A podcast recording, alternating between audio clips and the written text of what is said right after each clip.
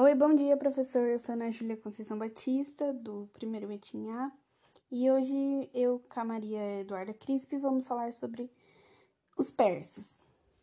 Bom, como eles surgiram? Bom, o Império da Pérsia, ele surgiu por volta do ano de 550 a.C., onde o primeiro rei da Pérsia promoveu a unificação dos reinos de dois povos, que eram os medos e os persas. No entanto, os persas eles eram descendentes dos índios europeus, ou seja, eles moravam ao leste da Mesopotâmia. E mais ou menos aproximadamente 2000 a.C., o povo da Pérsia eles se estenderam, eles começaram a se estabelecer em regiões mais com mais pessoas e eles foram abandonando o nomadismo. A civilização pérsia foi uma civilização onde eles eram muito fortes. Tanto é que eles formaram o maior império da antiguidade oriental.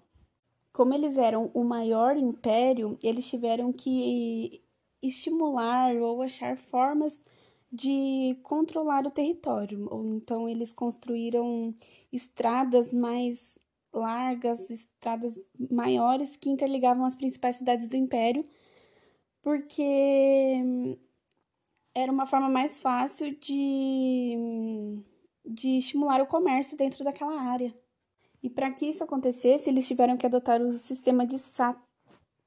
Só que para isso eles tiveram que adotar o sistema de satrápias, que se tornou mais viável e ajudou muito no controle do território do império. E esse sistema permitiu a coleta de impostos, de recrutamento militar e também ajudou bastante no controle prático e racional da burocracia local, que era uma coisa que existia muito ali por ser uma região de, de comércio.